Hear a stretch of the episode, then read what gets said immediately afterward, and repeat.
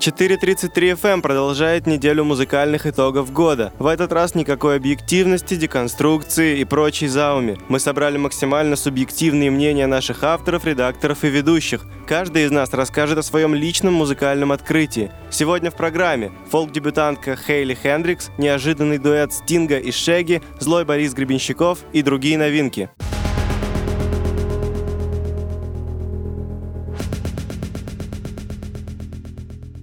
В мой личный топ 2018 попал альбом, который был написан под впечатлением от фильма Бергмана «Персона». Это вышедший весной четвертый полный альбом Rival Consoles, названный, как и фильм шведского режиссера «Персона». Как рассказывал автор Райан Ли Уэст, задумка альбома началась со сцены фильма, в которой ребенок касается рукой экрана, где изображено женское лицо, постепенно сменяющееся другими лицами. Я так полюбила его не только потому, что Discogs в рекомендациях к нему предлагает мой любимый альбом Burial and True. Между ними гораздо меньше общего, чем может показаться, но одно их объединяет точно это желание вслушиваться, погрузиться в музыку и утонуть в ней. Альбом, на котором каждый следующий трек вызывает все большую интригу. Если вы слушаете его впервые, то не советую слушать отдельными мелодиями, отвлекаясь даже на несколько секунд. Чтобы понять концепт, лучше, конечно, слушать в той последовательности, что записал автор и без остановок. Некоторые треки прерываются на полусловие, другие смешиваются и формируют единую мелодию. Они то нерешительно и тихо начинаются и заканчиваются, то врываются и удивляют внезапной переменчивостью. Даже не пытайтесь слушать персону и читать книжки одновременно. Какой бы интересной ни была книга, вас глубоко затянет музыкальный эксперимент Уэста. Его музыка — это попытка исследовать личность, разницу между тем, как мы видим самих себя, и тем, какие мы в глазах окружающих.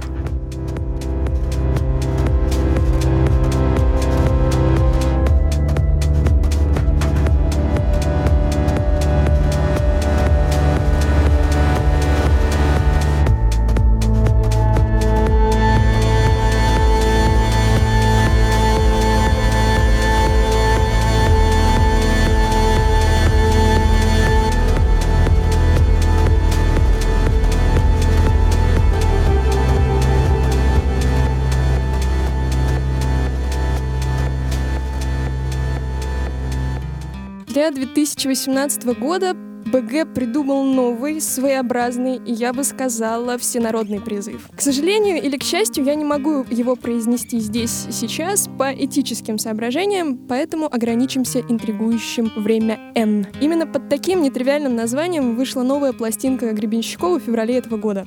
Тяжелый, злой, разрывной. Альбом «Время N» стал продолжением соли 2014 года, но оказался еще острее. Это чувство жуткой безнадеги, время разгула демонов, как говорит сам Борис Борисович. И, конечно, истинно русская реакция на все это дело. Жесткий вокал БГ, акустика на надрыве, демонические вопли электрогитары задают тон всей пластинки. Они разбудили зверя, он кричит, он не может уснуть, поет БГ в темном как ночь. Этот страшный, нечеловеческий крик снова и снова издает гитара Лео Эбрамса.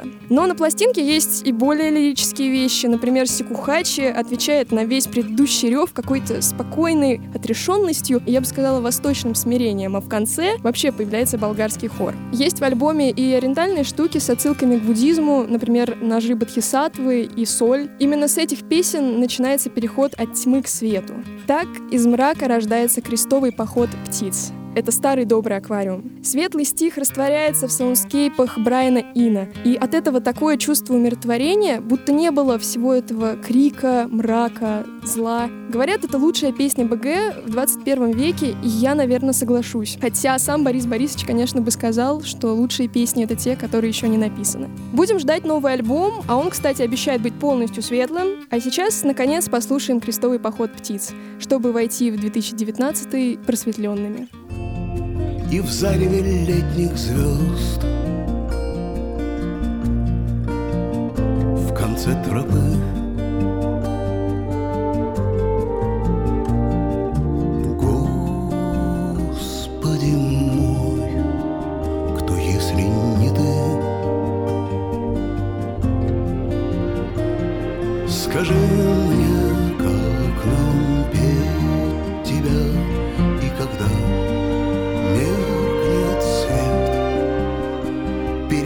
пути. Зажги мне руки, чтобы я мог взять Это небо как нож и вырезать нас из сети. Вырезать нас из сети. Вырезать нас из сети вывести нас из сети. Мой любимый альбом, вышедший в этом году, это Twin Fantasy группы Car Seat Headrest. Car Seat Headrest — это один молодой человек, который пишет и стихи, и музыку, и его зовут Уилл Толидо. Но в последнее время это еще и музыканты, которые вместе с ним играют. Строго говоря, Twin Fantasy вышел еще в 2011 году на Bandcamp и в домашней записи, а в этом году Уилл перезаписал его для лейбла Matador. Вообще, Car Seat Headrest очень любит переделать свои альбомы, и пару недель назад Уилл придумал третью версию Twin Fantasy для выпуска на виниле. Twin Fantasy стал не просто моим любимым альбомом этого года, но и, в принципе, одним из моих самых любимых альбомов. Вот знаете, это чувство, как будто бы эта музыка была записана специально для таких, как вы. Или как будто бы, если бы вы писали музыку, то вы записали именно это. Twin Fantasy — это альбом о любви. Официально он о мужчине, в которого Уилл был влюблен, но на деле в реальности альбома очень сложно понять, существует ли вообще этот человек. Может быть, это сон, или это обсессия, навязчивая мысль. Этот альбом очень страстный в подростковом смысле, когда бросаешься такими громкими заявлениями в духе «я не способен быть человеком, не способен быть бесчеловечным», или когда ты прямо сейчас страдаешь от любви, и тебе кажется, что это очень серьезно. Ничего более важного не существует. И еще мне нравится, когда Уилл начинает рассказывать историю, но сбивается, уходит в ненужные подробности, или его вообще заносит в другую степь. Вот этот эффект ненадежного рассказчика здесь тоже есть, очень классный. И в целом весь альбом можно разобрать на цитаты, и смешные, и серьезные. И вообще в моей голове Twin Fantasy существует не просто как 10 инди-рок песен, а скорее как целое повествование, такой художественный и очень качественный мир. beach, that's when I thought you were taken. I wrote beach, you when I knew you were taken. I wrote beach facts. Well, it wasn't about you, but it could have been. But it could have been. I spent a week in Ocean City. Couldn't find you, no. I spent a week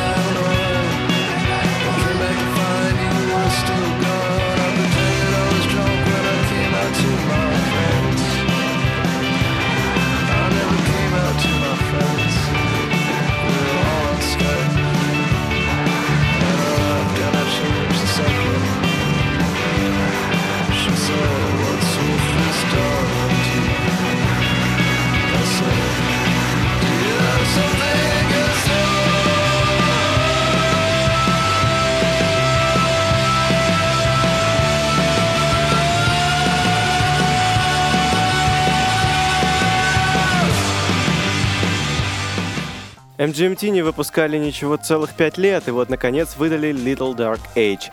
Новая пластинка бруклинского дуэта музыкантов со сложными фамилиями как будто собирает в себе все, что они пробовали до этого. Бьющую по мозгам электронику третьего альбома и инди-рок двух первых. В итоге получается местами тяжелый электропоп, местами дискотека 80-х, а иногда и вовсе дрим-поп в стиле ранних Beach House. Эндрю Ван Вингарден и Бен Голдвассер в полной мере отдают себе отчет в том, что о них начали забывать и что им нужно заново доказывать свою состоятельность. Один из лейтмотивов альбома — взлеты и падения в шоу-бизнесе и в жизни. Тексты у MGMT стали более понятными, простыми и, как следствие, более точными. При этом фирменная ирония Ван Вингардена никуда не делась. Например, суицидальные мотивы в песне When You Die без зазрения совести музыканты совмещают с жизнерадостной мелодией, которая вполне могла бы играть в лобби отеля или в антикафе, Вообще, на протяжении альбома прослеживается некое темное, в чем-то мистическое настроение, которое затем проявляется и в клипах к трекам Little Dark Age и When You Die. Третий клип на песню Me and Michael не совсем поддерживает это направление, а его главные герои сами Ван Венгарден и Голдвассер, которые украли песню у какой-то неизвестной группы, добились с ней успеха, а затем были уличены в плагиате. Хочется верить, что история выдуманная, потому что и этот трек, и весь альбом дают надежду на то, что MGMT выходят на новый уровень и заново открывают себя в качестве композиторов и аранжировщиков.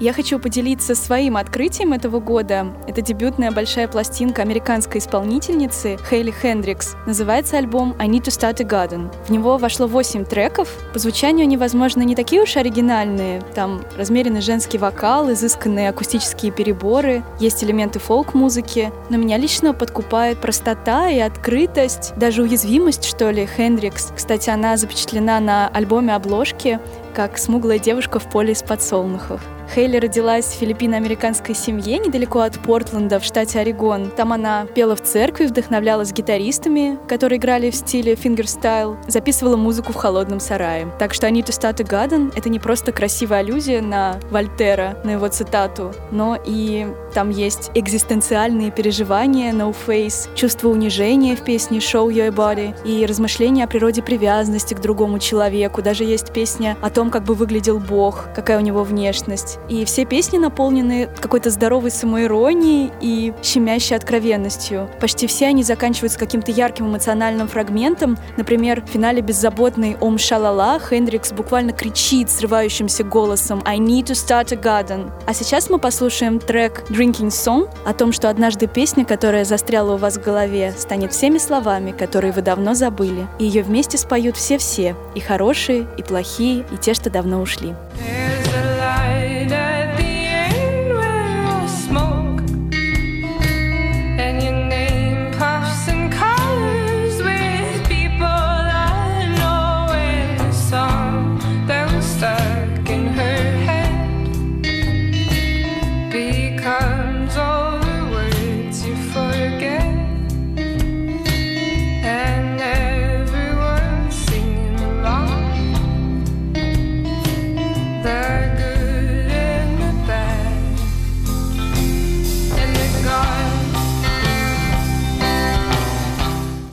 Буквально месяц назад в Москве прошел концерт Стинга и Шеги по случаю выхода их совместного альбома 44 876. И до того, как я на нем побывала, у меня не было четкого мнения по поводу этой пластинки. Зато потом я в нее просто влюбилась. Любовью Стинга к музыкальным экспериментам вряд ли можно кого-то удивить, и все-таки дуэт с регги-исполнителем Шеги на первый взгляд очень необычен, особенно для тех, кто привык к классическим балладам. Но этот альбом действительно вышел гармоничным. Высокая манера Стинга отлично сочетается с низким, сочным вокалом Шеги. 44 876 – телефонные коды Великобритании и Ямайки. Диалог двух стран не только и не столько про типичное растаманское «живи в кайф и не беспокойся», он скорее про любовь, непростой личный выбор и даже про политику. Одна из моих любимых песен на альбоме «Dreaming in the USA» звучит одновременно надеждой и болью. Я жду того дня, когда все мы будем жить в лучшей Америке. A Crooked Tree, исполненная от лица солдата, сильна вот этими строками. I'm not asking for forgiveness. I'm not proud of what I've done. I did the things I had to do like any other mother's son. То есть, если переводить на русский, я делал то, что должен был, как любой сын своей матери. Впрочем, треков, пропитанных типичным ямайским колоритом, на альбоме тоже хватает, так что понятию чиллаут и лаунж-музыки 44 876 отлично соответствует. Подводя итоги, здорово, что Стинг продолжает экспериментировать, потому что исполнителям его уровня отходить от привычного амплуа всегда тяжеловато. Мой вердикт – союз Туманного Альбиона и Солнечной Ямайки неожиданно зашел на ура. In the place where the ship went down prophecy will bind me, and that's where I'll be drawn. 60 fathoms down is where my ship is bound. Another drop in the ocean, 60 fathoms down. Girl, it don't matter where you do, and it don't matter where you say.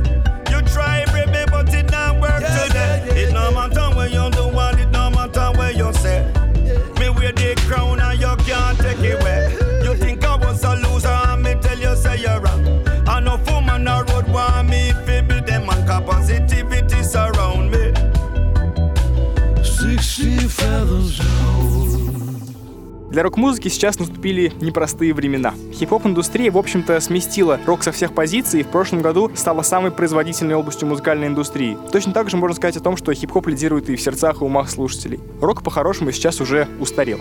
Мои друзья, сверстники, если и слушают рок, то очень мало, а вся музыка, которая выходит в последнее время в этом жанре, кажется предельно консервативной. От такой старичковой, древней инди-группы, как Лоу, я, честно говоря, тоже не ждал ничего особенного. Они никогда не входили в разряд экспериментаторов, и точно так же жанр, в котором они играют, слоукор, считается очень консервативным и э, не развивается, по сути, с начала 90-х. Один американец писал о Лоу в комментариях, что их музыку невозможно понять, если вы никогда не видели зимние Миннесоты. Я не видел ни зимней Миннесоты, ни летней, в общем-то, никакой, да и в Америке не был. Но мне кажется, что мой опыт знания унылой русской заснеженной зимы достаточно для того, чтобы понять Лоу, и в случае Double Negative как раз именно этот опыт является ключевым. Та музыка, которая создает здесь Лоу, она на самом деле завязана прежде всего на обширности, на бесконечности пространства.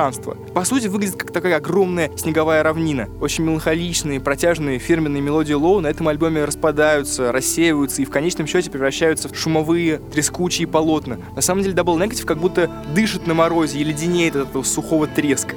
Эта музыка, конечно, может показаться бесчеловечной и по моему описанию представиться как экспериментальный эмбиентовый проект, но даже если это так, хотя это не так, музыка Лоу похожа на романтический пейзаж, потому что главное в ней — это тоска по человеку. И удивительно, что жанрово классифицировать этот альбом на самом деле несложно, несмотря на то, что он включает в себя различные элементы из экспериментальной электроники и для нормального слушателя практически лишен всего того, что ассоциируется с рок-музыкой. Это фирменный, очень инертный, консервативный слоукор группы Low, который им удивительным образом удается сегодня подавать и играть свежо и современно. Главное, что сделал для меня альбом Double Negative, кроме того, что произвел просто невероятное эстетическое впечатление, это отсрочил смерть рок-н-ролла.